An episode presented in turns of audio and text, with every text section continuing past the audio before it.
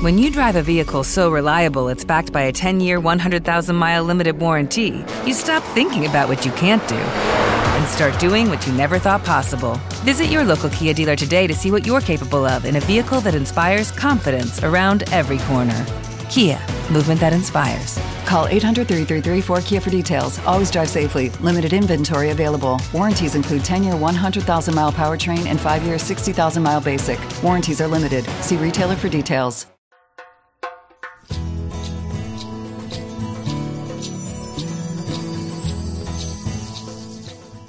Buenos días desde Guayaquil, la voz de María. El próximo domingo es el domingo tercero del tiempo ordinario. Dice así la primera lectura del profeta Isaías.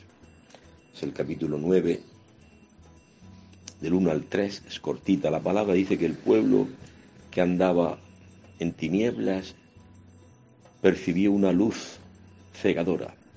A los que vivían en tierra de sombras, una luz brillante los cubrió. Acrecentaste el regocijo, multiplicaste la alegría, alegría por tu presencia.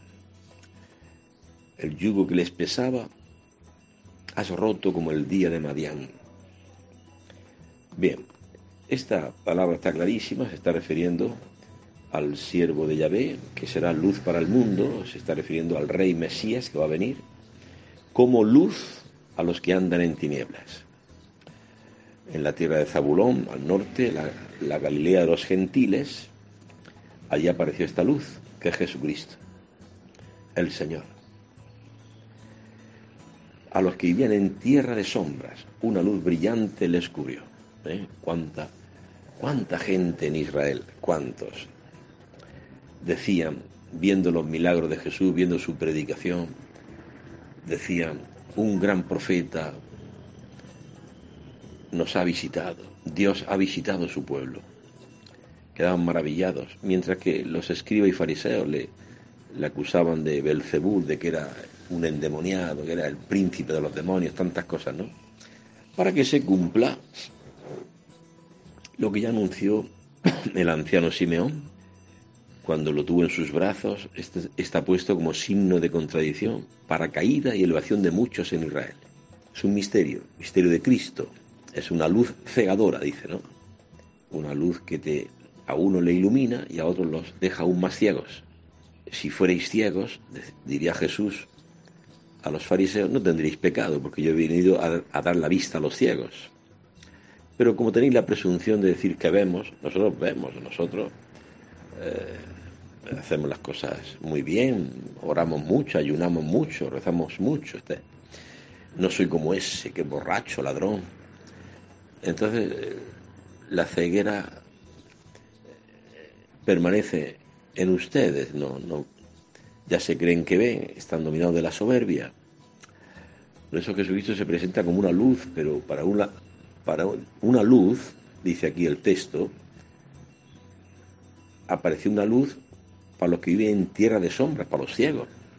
Pero los que dicen que ya vemos, ¿para qué necesitamos a Cristo? Si nosotros ya cumplimos la ley, si soy bueno, honesto, no necesito a Cristo. Es el, esta es la verdadera ceguera, ¿no? En cambio, los pobres, los ciegos, los que no ven, ¿eh? ¿y qué es lo que no vemos? Porque esta luz viene a, dar la vista a los ciegos, que es Cristo, y va a romper el, el, yugo que pesa sobre el hombre. ¿Cuál es esta ceguera del hombre? ¿Y cuál es esta luz que trae Cristo? Bueno, pues la ceguera del hombre es que no ve el amor de Dios y tampoco ve sus pecados.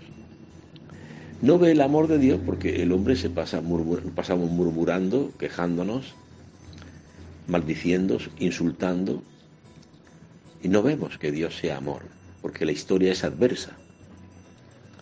Aparece la cruz cada día y renegamos de esa cruz, de esa enfermedad, de esa pobreza, de que el hijo no obedece, de que, etcétera. Y tampoco vemos, no vemos el amor de Dios en nuestra historia, no vemos tampoco nuestros pecados, porque siempre el pecado del otro, ¿no? Con el dedo acusador hacia el otro. Porque si yo soy Dios, el otro tiene que obedecerme. Y esto es lo que crea el pecado en nosotros, ¿no? Dijo la serpiente, el demonio, Adán y Eva, si coméis del árbol seréis como dioses. Adán y Eva comieron. Adán y Eva eres tú y soy yo. Hemos comido todos. Si alguno dice que no ha comido, que no ha pecado, hace mentiroso a Dios. Todos hemos pecado. El pecado crea en nosotros esta naturaleza de creernos Dios. Por tanto, el otro no es Dios, el otro tiene que obedecerme lo que le he dicho y no me has obedecido. Y aparecen los gritos, aparece el, lo insulto, aparece la murmuración. Esta es la ceguera, creernos Dios. Bueno, Cristo viene como una luz a decirnos, tú no eres Dios. Yo no soy Dios. Dios es el otro. Jesucristo es Dios y viene a iluminarnos. Sigue esta luz. El que me siga no caminará en tinieblas, sino que tendrá la luz de la vida. Podrá, podrá ser feliz, podrá tener vida eterna. A esto ha venido Cristo a la tierra, ¿no? Bien, el, el Evangelio nos muestra ya el Evangelio de San Mateo. Sabéis que este año, 2023, vamos a seguir eh, todos los domingos el ciclo A, que corresponde a San Mateo. ¿eh? Hay tres ciclos A, B y C. Primer ciclo A para Mateo, segundo B para, ellos, para San Marcos y el C San Lucas. Entonces, este año vamos a ir siguiendo el Evangelio de San, de San Mateo y el Evangelio del domingo es el capítulo 4, del 12 al 23. Dice así. Cuando oyó, mm, oyó Jesús que Juan Bautista había sido entregado, se retiró a Galilea. Jesús tenía que cumplir una misión, predicar el reino de Dios, y, y vio que tenía que retirarse a Galilea a cumplir su misión, que aún no había llegado su hora. La hora de Juan Bautista sí, había llegado, eh, Herodes lo encarceló. ¿Por qué? Porque le echaba en cara su mucha injusticia con respecto al dinero, a la opresión que hacía de los pobres, sobre todo el adulterio que estaba cometiendo. No te es lícito vivir con esa mujer, esa mujer es tu cuñada, no es tu esposa. Deja el adulterio. Esto no podía soportarlo Herodes, y mucho menos Herodías, que con engaño pues, lo hizo encarcelar y luego pidió su cabeza en una bandeja. Cuando su hija danzó muy bien, ¿eh? Tenemos que estar atentos a las fiestas. Cuántos pecados terribles se cometen en las fiestas. Dicen que la hija de Herodías danzó muy bien. Fíjate tú, una jovencita de 16 años, moviendo el cuerpo y tal, volvió loco a Herodes. Atentos a las fiestas, ¿eh? A enloquecer. ¿eh? Y una chica le dice al chico, oye, mira, hay una fiesta de 30, 40 personas, todos bailando, todos tomando el whisky, la copita, y la chica que le dice al oído al chico, oye, mira, te espero en el baño. Entre 30 personas que están allí en la casa, en no sé dónde, se van al baño allí a pecar. O se van a aquella habitación. ¿Cuántas barbaridades hacen las fiestas? ¿Eh? Fornicaciones, borrachera, drogas. Mira lo que ocurrió en aquella fiesta de Herodes. Bailó también, volvió loco a Herodes y dice, te daré hasta la mitad de mi reino. Te daré. ¿qué pides? Y esta jovencita, muy tierna en su vida, pues no, sabía. Entonces fue a su madre, ¿no? La influencia de la madre. Para bien o para mal, la madre tiene mucha influencia en los jóvenes, la madre y el padre, los padres, ¿eh? Y, la astuta mujer, pues dice, pídele que te dé en una bandeja la cabeza de Juan Bautista, porque me, me molesta este hombre, me echa en cara mi pecado me está diciendo que estoy viendo un adulterio. ¿Quién es ese para meterse en mi vida? ¿Eh? Ese lenguaje de ayer y de hoy, del mundo, el mundo que odia a Cristo, odia la verdad, quiere vivir la mentira, el adulterio en este caso. Y ya Herodes había dado la palabra, había jurado, y mandó matar a Juan y le cortó la cabeza. Y se la llevó en bandeja a su madre. Y sus discípulos vinieron y lo enterraron. Cuando Jesús se enteró de esto, así comienza el Evangelio del próximo domingo, tercero del tiempo ordinario. Cuando Jesús se enteró que Juan había sido entregado y después había sido muerto por Herodes, se retiró a Galilea, ¿eh? la Galilea de los gentiles, ¿no? Eh, era una zona que, de muchos gentiles que habían venido, sobre todo Babilonia, etcétera, que no conservaban la pureza de, religiosa o la pretendida pureza religiosa de Jerusalén, ¿no? Estaban los el gran Sanedrín, el templo, etcétera. Entonces Jesús se fue, dejó Nazaret, donde se había criado, y se fue a Cafarnaúm, junto al mar. Jesús hizo su cuartel, digamos así, su cuartel general lo hizo en Cafarnaúm, que era la ciudad más próspera, más rica del lago de Galilea, y allí solía dormir en casa de Pedro. Pedro y Andrés le dejaron una habitación y allí residía. Él no tenía donde reclinar la cabeza, ¿eh? donde le acogían, allí dormía, allí vivía. Era el territorio de Zabulón y Neftalí, que dice, ya anunció Isaías, tierra de Zabulón, tierra de Neftalí, camino del mar, allende del Jordán, Galilea de los gentiles. El pueblo que habitaba en tiniebla ha visto una gran luz. Una luz les ha amanecido. Esto anunció Isaías y esto se cumple en nuestro Señor Jesucristo. Mateo aplica a Jesús, al rey Mesías, esta profecía de Isaías. Una luz apareció. ¿Y cómo aparece esta luz? En la Galilea de los gentiles, en la tierra de Zabulón y Neftalí, ¿cómo aparece? Pues aparece así. Comenzó Jesús a predicar y decir, convertíos porque el reino de los cielos ha llegado. Convertíos. Así comienza Cristo su predicación. No comienza adulando, oh, qué buenos son ustedes, qué generosos. Jesús no adula. Jesús dice en su predicación, estáis todos equivocados. Lo dice con otras palabras, convertidos, es decir, vuestros caminos son chuecos, torcidos, rectificad las sendas. Estamos equivocados. ¿Y cuál es el error del hombre? Bueno, ya lo hemos dicho antes en la primera lectura. el error del hombre es hacerse Dios.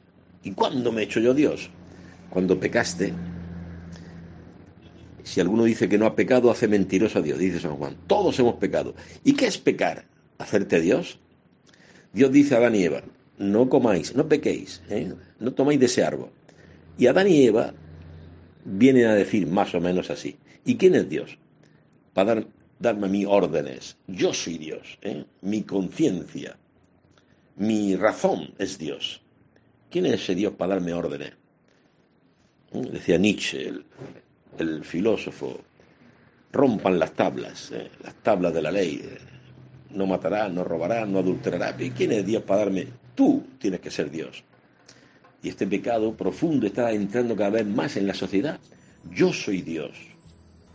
El pecado crea esta naturaleza, hacernos Dios de nuestra historia. ¿Quién me tiene que decir a mí, estos curas atrasados, curas retrógrados, lo que tengo que hacer yo. Yo con mi cuerpo hago lo que quiero. Si quiero abortar, aborto. Si quiero fornicar con esa chica, fornico. Ella me gusta, yo le gusto. ¿Y pues, qué pecado hacemos? Eh, que estás fornicando. Eso lo dicen los curas, que son todos unos pedófilos. Yo, ¿por qué voy a hacer caso de lo que digan? Ese es el pecado profundo de ayer y hoy. El hombre se hace Dios de su historia. La eutanasia se está aprobando en todos los países. ¿Yo por qué tengo que morir cuando Dios quiera? Yo me quito la vida cuando quiera. Tengo 70 años, tengo un cáncer con dolores, me tomo una pastilla y se acabó. A mí Dios no me va a dirigir mi vida, yo la dirijo. Y si a mí me gusta un hombre, soy hombre, me gusta un hombre, ¿por qué no puedo irme con él? O soy mujer, me voy con otra mujer, ¿por qué no? ¿Y por qué yo no puedo gritar e insultar a mis hijos? Y no me obedece, porque así no se educa. Se educa acordándote que fuiste ternera antes que vaca. Se educa con la misericordia, con la exhortación, pero el hombre se coloca por encima de Dios y ¿qué, qué, Dios? Por eso dirá Jesús a la generación de su tiempo y a nosotros hoy, porque esto es palabra de Dios para nosotros hoy, en el siglo XXI. estamos en enero de 2023. Pues a nosotros nos dice hoy Jesús, convertidos. Reconoce que tú no eres Dios, que Dios es otro. Conviértete a Dios. Adora a Dios. No adores el dinero.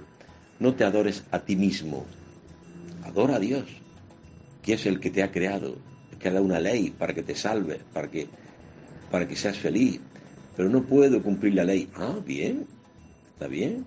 Dios ha puesto en el corazón de Israel un deseo, el rey Mesías que vendrá, a cumplir la ley.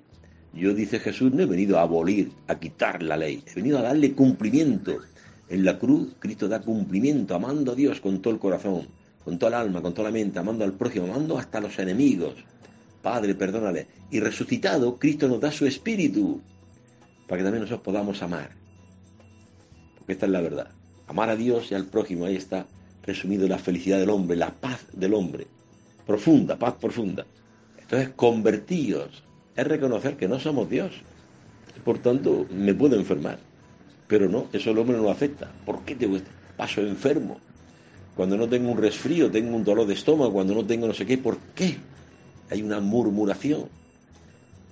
¿Por qué el tráfico así? No, no puedo pasar por, esta calle, está dañada, tengo que irme para allá y ahora no me dejan pasar, hay mucho tráfico, llego tarde y hay una murmuración continua, una rebelión contra la historia. No aceptamos la condición de criatura. Como criatura, pues, pues hay semáforos rojos que no puedes pasar. ¿Pero por qué? Yo quiero llegar allá y siempre semáforos rojos. Yo quiero, tú quieres, queremos ser Dios.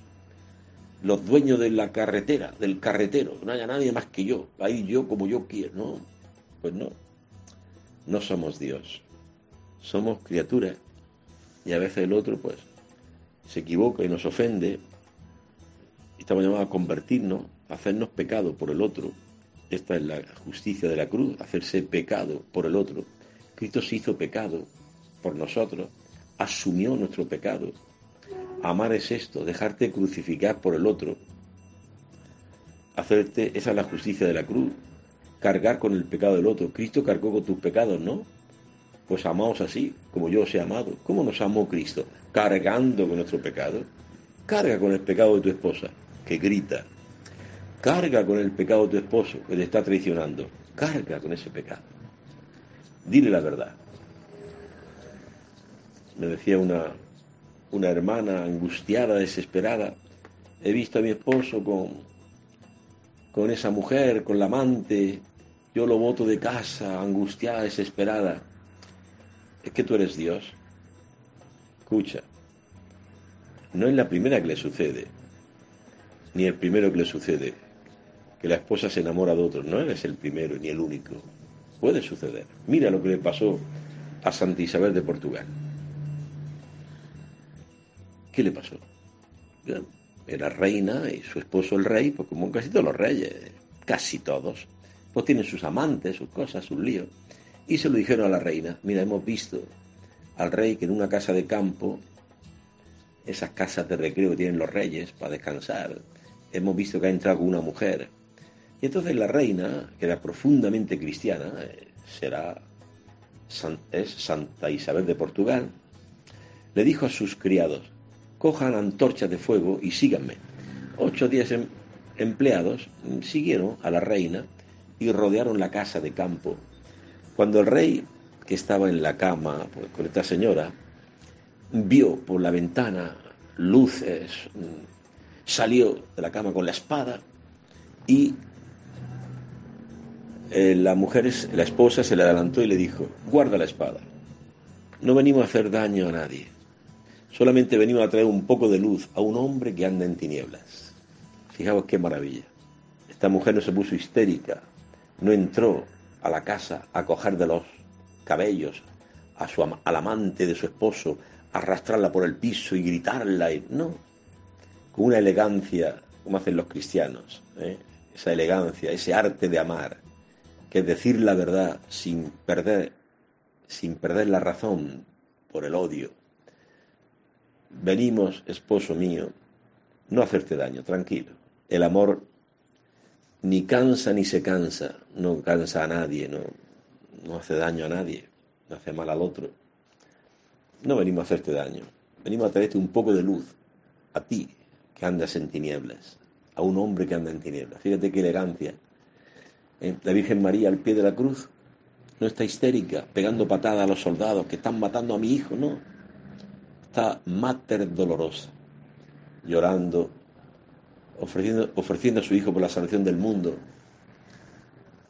Y ahí, la Virgen María, Mater Dolorosa, una esposa, está llamada a ser como María, está llamada a ser santa, ¿eh? Santa Mónica, tenía un marido patricio, cuenta San Agustín, borracho, mujeriego, y cómo se lo ganó, con las oraciones, con la paciencia, sabiendo dar una palabra, ¿eh? saber decir una palabra al esposo. Estás destruyendo tu vida con el adulterio. En el nombre de Jesucristo, deja ese amante. Vivamos la vida matrimonial, dos, una sola carne. Tenemos unos hijos a los que dar ejemplo. Estás destruyendo, estás destruyendo la familia con, con ese amante. Sí, decirle la verdad, decir la verdad al esposo o a la esposa, pero sin histerismo, sin violencia. Pero padre, eso es muy difícil, yo no soy santa. Claro que no eres santa, no somos santos, pero estamos llamados a ser santos vocación universal a la santidad. Ha proclamado la Constitución primera del Concilio Vaticano II, Lumen Gentium, todos llamados a la santidad. También los casados. No solamente los monjes o los curas, las monjas, eh, camino de perfección. No, no, perfección para todos. Sed perfectos, como vuestro Padre Celestial es perfecto. Esta es la voluntad de Dios para ustedes. Vuestra santificación. La voluntad de Dios, dice San Pablo a los tesalonicenses, es vuestra santificación que todos seamos santos, como Dios es santo. Pero Padre, no puedo, es muy difícil. Tú no puedes. ¿Y para qué está la oración? Para cosas simples no necesitamos de Dios. Dios es el Dios de lo imposible. ¿Acaso hay para Dios algo imposible? Dice Dios a Sara, una mujer anciana estéril, va a tener un hijo, y Dios le dice, ¿es que hay algo imposible para Dios? La Virgen María va a tener un hijo. Yo no conozco varón, pero ¿hay algo imposible para Dios? Mira, tu prima, Isabel, estéril, anciana, ya está de seis meses, porque para Dios nada imposible. Tú no crees que Dios te ama, que Dios se puede hacer uno contigo, ser uno contigo. Y desaparece de tu corazón el rencor, el odio a tu esposo y puedes amarlo así como es, diciéndole la verdad. Como Santa Isabel de Portugal le decía al rey, a su esposo, no queremos hacerte daño, solamente venimos a traerte, a traer un poco de luz a un hombre que anda en tiniebla, anda en adulterio, y, y con estas antorchas de fuego venimos a traerle un poco de luz, es una forma metafórica de hablar, muy bonita, muy, una elegancia, ¿eh? el arte, es el arte de amar, que necesitamos todos aprender, el arte de amar, sin condenar al otro, sin botarlo de la casa, sin llevarlo a pleito a la comisaría de la mujer y, y denuncias y no sé qué, y orden de alejamiento, todo eso es el lenguaje del mundo. ¿Tú con quién estás? ¿En el mundo o en la iglesia? Dice Jesús, vosotros sois la luz del mundo. Pues bien, Cristo comienza así su predicación, no adulando a la gente, uy, qué buenos son ustedes, qué generosos, cuánta gente viene a misa, todo lleno. Bueno, y eso, eh, bueno, está bien que vayamos a misa, pero ¿se está dando el Espíritu de Dios? ¿Tenemos el Espíritu de Dios?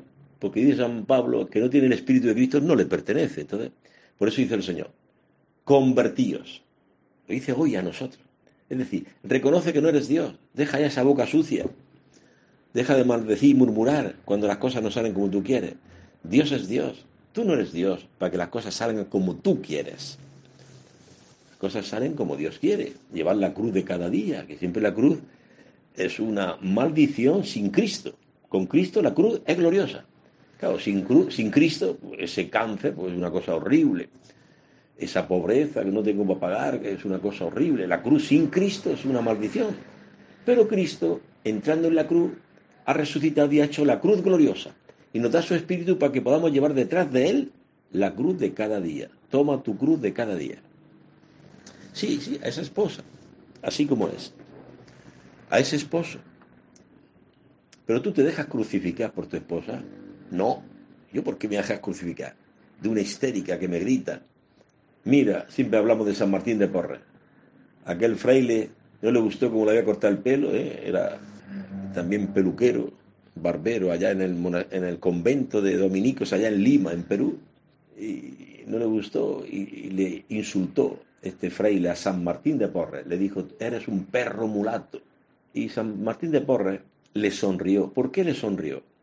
Eh, a ver, ¿por qué recibe un insulto grave, hoy diríamos que un grave insulto racista, perro mulato, era negro, San Martín de Porres, o casi negro. ¿Y por qué le sonrió? Otro mejor le coge del cuello y lo ahoga o le da un golpe o se va a denunciarlo al, al superior del convento. Mira este, me ha llamado perro mulato.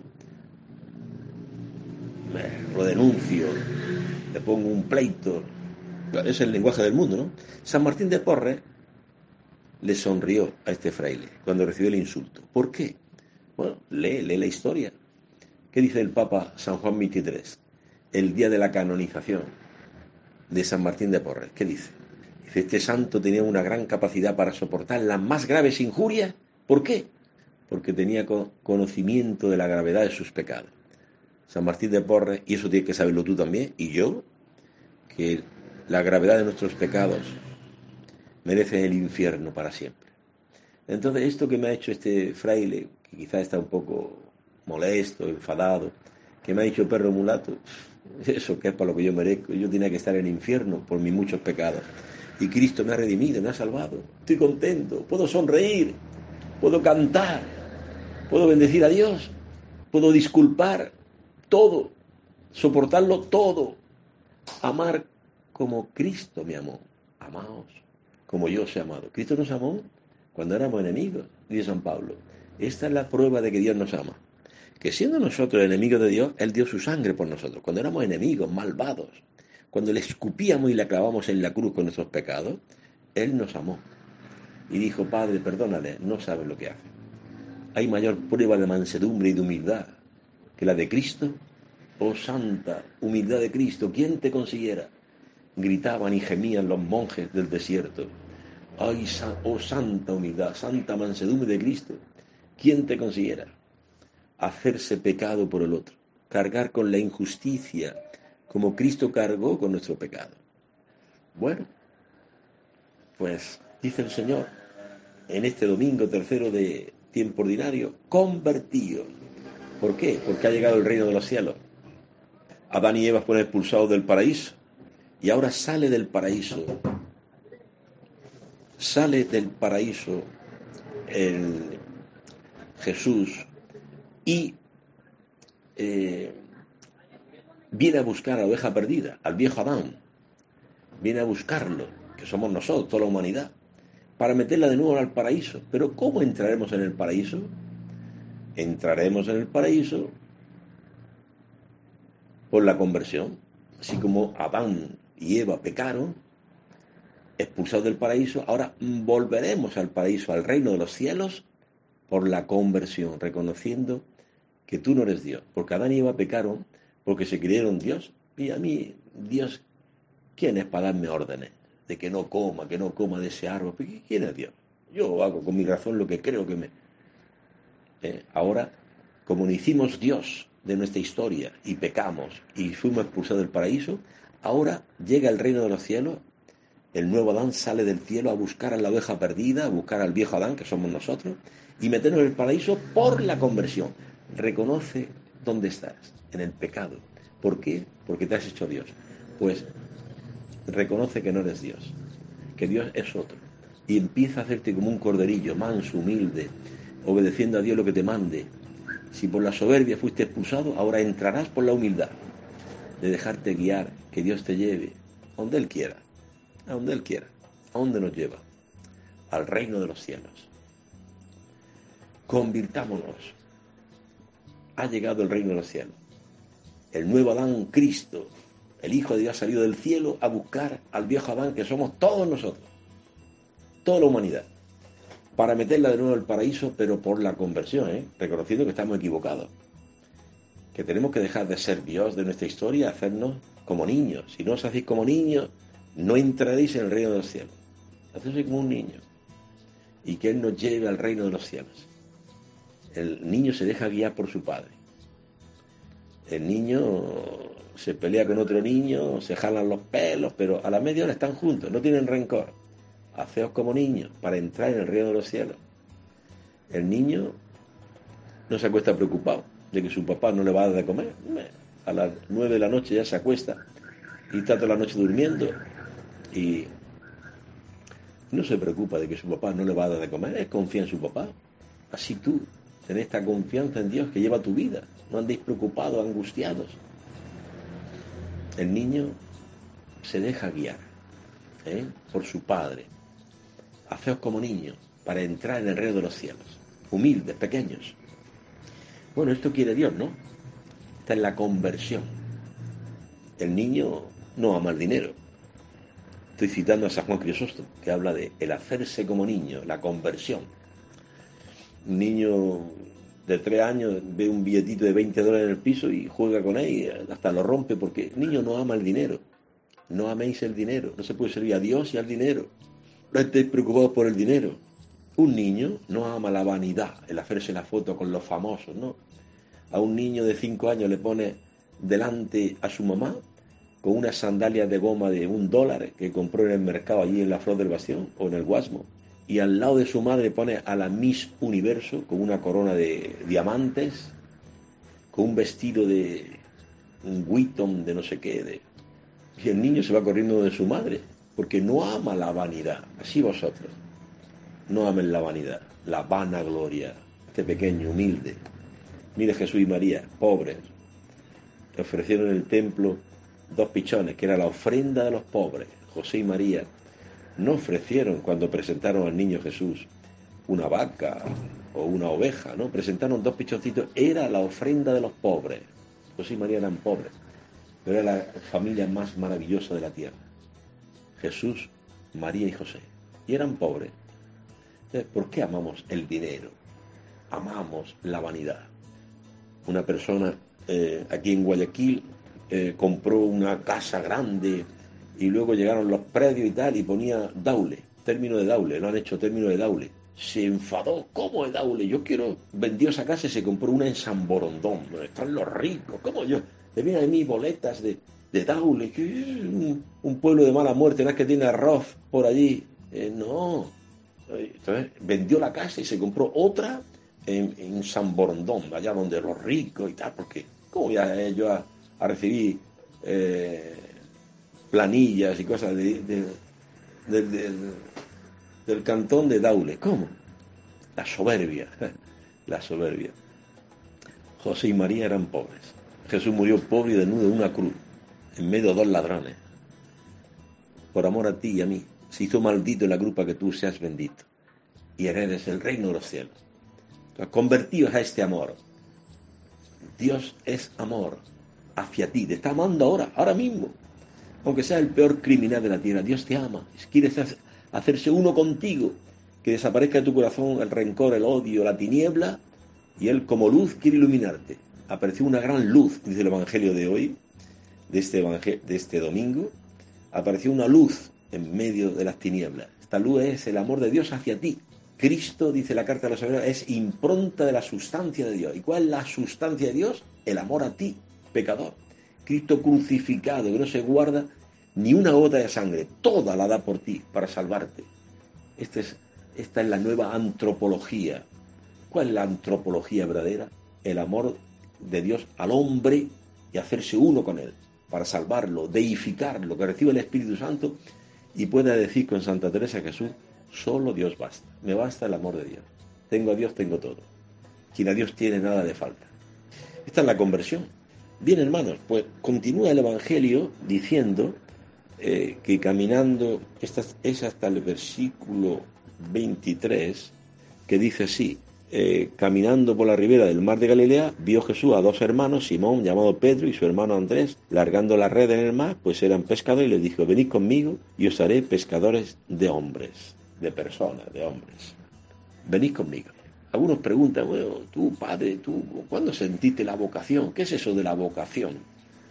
Ahora hay escasez de vocaciones en los seminarios, pocos seminaristas preparándose a ser sacerdote, hay pocos.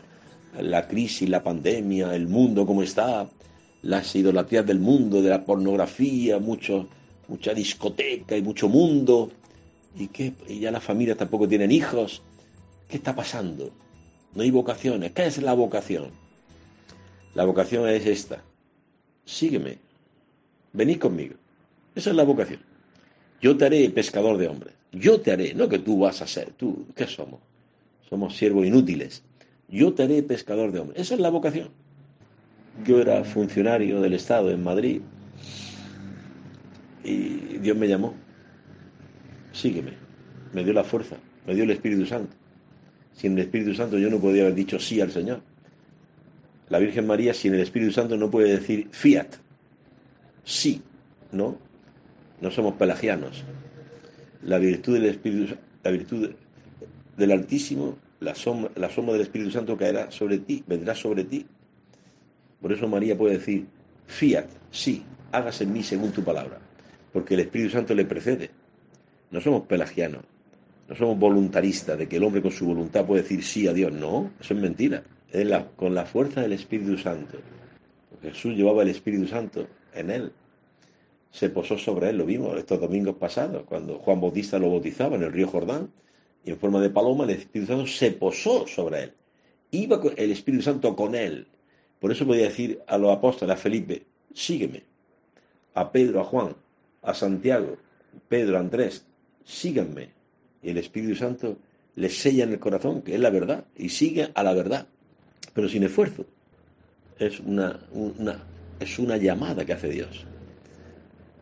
Es necesario dar este salto hacia Jesús, hacia la muerte. Bueno, ¿y ahora de qué viviré? Si sigo a Jesús, dejo las redes, los peces, ¿y de qué viviré? ¿No? Es tan la fuerza del llamado de Dios que dice, bueno, Dios, Dios me cuidará, no sé qué. ¿De qué vivían los apóstoles? ¿De qué vivía Jesús? Bueno, lo dice el Evangelio. Capítulo 8 de San Lucas dice que muchas mujeres también se convertían, María Magdalena, etc., y dejando todo, y les servían con sus bienes, ponían sus bienes a disposición de los apóstoles y de Jesús, para que comieran. ¿Y, eso estaba programado? No. ¿Estaba asegurado eso? No. Es una, es una llamada de Dios. Y Dios te lleva. ¿Y a dónde van? Loco, diría su familia, ¿no? ¿Dónde va? ¿Y va a dejar las redes? ¿Va a dejar la pesca? ¿Y de qué vaya a vivir? Ese loco de Nazaret. si sus mismos familiares dicen que está loco, fueron a buscarlo, dice el Evangelio, que porque querían que estaba loco. Y sus mismos familiares fueron a buscar a Jesús. Creían que estaba loco. Eso dice el Evangelio. Y ustedes van a seguir a un loco y van a dejar la, la familia, van a dejar todo, eh, la barca, la pesca, ¿y de qué van a vivir? No sé, no sé, Dios me ha llamado. ¿Qué te ha llamado? ¿Eh? Decía mi pobre madre y padre, pero ¿qué, qué, locura es esa? ¿A dónde vas? Tú eres funcionario del Estado, tienes una plaza para toda la vida, para trabajar, ¿qué, qué, a dónde vas? Además tú estás enfermo. Yo estoy enfermo del estómago desde los 18 años. Ahora tengo 71. Toda la vida he estado enfermo del estómago, con gastritis, con no sé qué, con vómitos de sangre, operaciones de úlcera, cuántas cosas he tenido. Y bueno, en medio de la debilidad Dios se manifiesta. Lo débil del mundo elige Dios para confundir a los fuertes. Bueno, pues los apóstoles, los Juan, Santiago, Pedro, Andrés, todos siguieron a Jesús. ¿Y por qué le siguieron? ¿Qué es la vocación? Dice a veces la gente. ¿Tú sentiste la vocación? ¿Y, cómo sentiste la vocación? ¿Qué es eso? Pues aquí en el Evangelio de hoy, de este, de este domingo, aparece lo que es la vocación. Vocar, el verbo vocar en latín significa llamada, llamar. Uno que te llama. La fuerza del Espíritu Santo te hace seguirle. Él sabrá. A mí me llamó. Yo tenía 18 años, iba un día a la iglesia, iba llorando, desesperado por la historia que no aceptaba y sentí una llamada de Dios. Y empecé a ir a la iglesia. Una cosa maravillosa. Después en Madrid escuché unas catequesis que me anunciaron que Dios me amaba, que Cristo iba a nacer en mí. Empecé un, camino de fe en la iglesia, en Madrid, algo estupendo. Después ya Dios me llamó a dejar ya el trabajo, la familia, seguirle como itinerante, eh, como sacerdote, etc. Bueno, y más adelante acaba el Evangelio diciendo que recorría Jesús toda Galilea enseñando en su sinagoga, proclamando la buena nueva del reino y sanando las enfermedades y dolencias de la gente. O sea que Jesús iba de sinagoga en sinagoga, proclamando la buena nueva del reino. ¿Qué buena nueva? Pues esta que hemos dicho. La buena noticia. Evangelio significa buena noticia. ¿Qué buena noticia? Pues aquel cielo, aquel paraíso que cerró Adán y Eva con su pecado, ahora viene el nuevo Adán, Cristo, a abrirlo, con su muerte y resurrección, lo abre para toda la humanidad. Blancos y negros, ricos y pobres, jóvenes y viejos, todos. La humanidad está llamada a entrar al cielo, el que quiera, el que crea y se bautice, se salvará.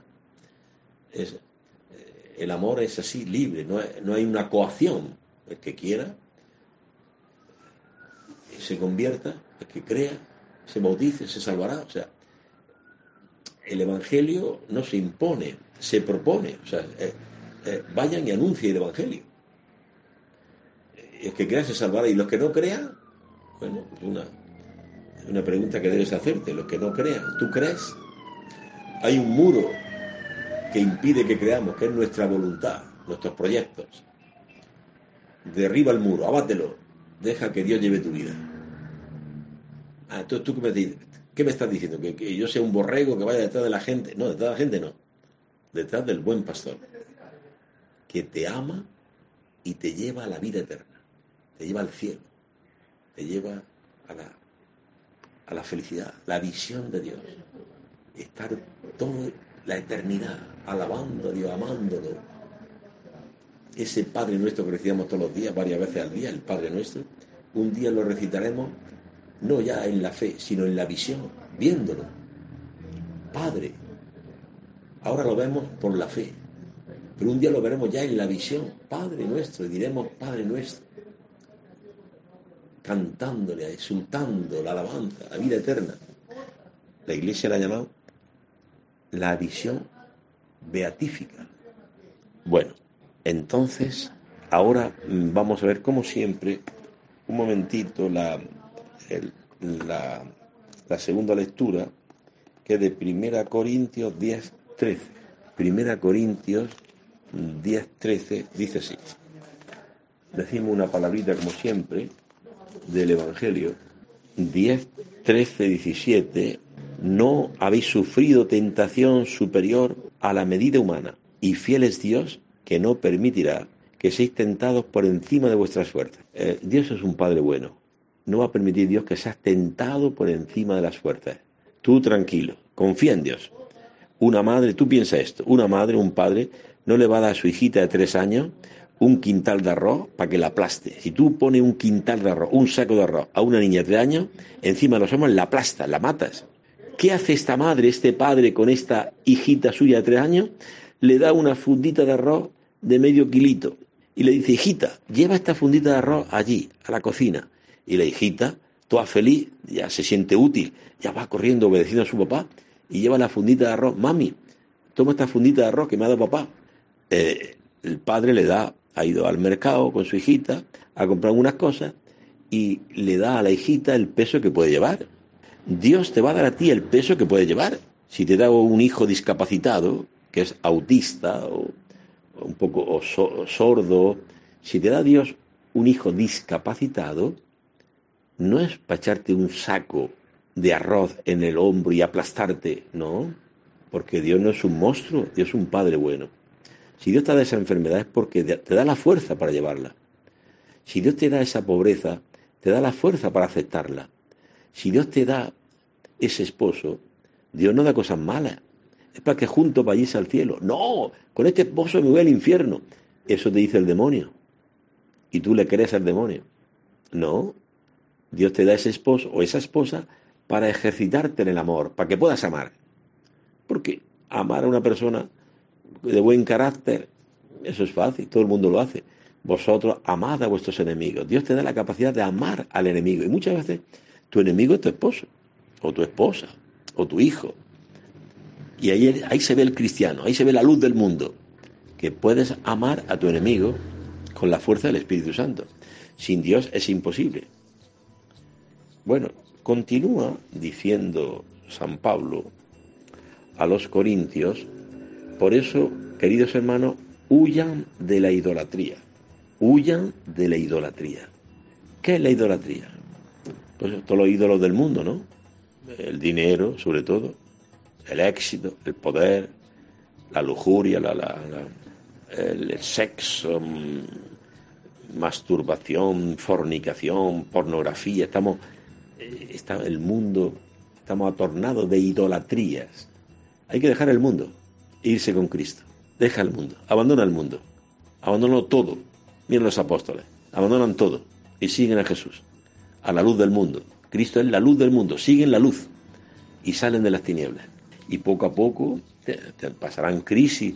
El Maestro Jesús tendrá, el Señor tendrá que corregirle muchas veces a sus apóstoles porque ambicionan los primeros puestos, porque se indignan unos contra otros, porque entre ellos también había rivalidades y Jesús los va. Eh, quería un día vengarse de que no les acogía mandar fuego del cielo, Juan y Santiago, y Jesús los va corrigiendo, que eso no es... O sea, tendrán que ir aprendiendo de sus errores, luego hasta lo negarán en el momento de la cruz, y Cristo luego resucitado los convoca de nuevo. O sea, es un proceso, un itinerario, no es que eh, tú tienes un llamado para ir a la iglesia y ya, ya eres santo. No. El Papa San Juan Pablo II hablaba de la ley de la gradualidad, poco a poco, gradualmente, por etapas, así era en la iglesia primitiva. Quien quería ser cristiano no se le bautizaba inmediatamente. El obispo en cada diócesis tenía su catecumenado. En cada diócesis, en la iglesia primitiva, el obispo tenía su catecumenado. Todo obispo. Y el obispo nombraba unos catequistas, unos instructores o padrinos que instruían a los candidatos que querían ser cristianos, los instruían, eh, eh, anunciándoles la palabra de Dios, enseñándoles a orar, enseñándoles a que dejen los vicios, los pecados. Y después de un tiempo, la iglesia primitiva tres años, el tiempo que hiciera falta. El obispo preguntaba, ¿este candidato ha escuchado asiduamente la palabra de Dios? Sí, sí, decía el padrino o el catequista. ¿Se ha unido a la oración de la iglesia? Los laudes, los salmos, sí, sí, sí. ¿Ha dejado los vicios? ¿Tiene enemistades? ¿Tiene? Sí, mm, sí, no, no tiene. Ya dejó, se ha reconciliado con sus enemigos. Venga para acá. Y el obispo, yo te bautizo en el nombre del Padre, del Hijo y del Espíritu Santo. Eh, y muchos durante el catecumenado eran eliminados, porque sus intenciones, dice la tradición apostólica San Hipólito, que muchos eran eliminados, muchos candidatos al bautismo, porque sus intenciones no eran buenas. Querían ser cristianos y al mismo tiempo amar al mundo, con los ídolos del mundo, con los vicios del mundo, los pecados del mundo. No, no. Para ser cristiano hay que incorporarse a la muerte de Cristo en el bautismo y resucitar con él una vida nueva.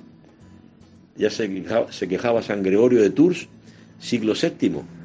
Eh, sí, los bárbaros, los bárbaros vienen a la piscina bautismal, pero no dejan allí en la piscina bautismal eh, sus vicios, salen con los mismos vicios y pecados. Mm, se bautizaban porque el emperador se había bautizado, y entonces ya todo el mundo se bautizaba, así como... No había una cosa, a veces se perdió, ¿eh? se perdió el catecumenado, esa seriedad que te lleva a vivir una vida coherente con el Evangelio. Eso restaure, por eso el Concilio Vaticano II ha, llamado en la Santa un concilio, restaures el catecumenado. Es necesario. Tenemos en, en Aparecida los obispos de América Latina y del Caribe decían, sí, sí, nos encontramos con un continente América sacramentalizado, pero no evangelizado. Así que llegan las sectas y se van. Se van la gente con las sectas, testigos de Jehová, con evangélicos. ¿Por qué? Porque están solamente sacramentalizados. El 85% de los ecuatorianos están todos bautizados, todos católicos, sí, pero están evangelizados, han cambiado de vida, han dejado el hombre viejo, han renacido un hombre nuevo. Sí, se bautizaron, luego algunos hicieron la primera comunión, otros poquitos hicieron la confirmación. La mayoría no están casados en la iglesia, pero hace falta esta conversión la copa de bendición que bendecimos, ¿no es acaso comunión con la sangre de Cristo? Y el pan que partimos no es comunión con el cuerpo de Cristo. O sea, comulgar, la comunión, que me hago una cosa con el cuerpo de Cristo, con la muerte de Cristo. Por tanto, muero a la borrachera, muero a fornicar, muero a robar, dejo, o sea, comulgar con la muerte de Cristo, con con ese pan que recibimos, la comunión, es que tú mueres con Cristo al pecado y participas de la vida de Cristo, de una vida nueva. Por eso dice la Iglesia, en pecado mortal no se puede comulgar, porque para comulgar hay que estar muerto al pecado y vivo para Dios, vivir para Dios. Pues bien, hermano, convirtámonos. Esto es lo que quiere Cristo de nosotros, la conversión. Dios se alegra con nuestra conversión. Hay alegría en el cielo por un pecador que se arrepiente, se convierte. Alegría en los ángeles de Dios. Más que por 99 justos que no necesitan la conversión, Dios se alegra por uno. Por eso ir a buscar la oveja perdida. Papa Francisco hablará mucho de, habla mucho de salir, salir a las periferias, a anunciar el Evangelio, buscar la oveja perdida. Necesario, ay de mí, si no evangelizara, decía San Pablo. Bien, hermanos, hemos llegado al final del programa Hasta el próximo día, Dios mediante.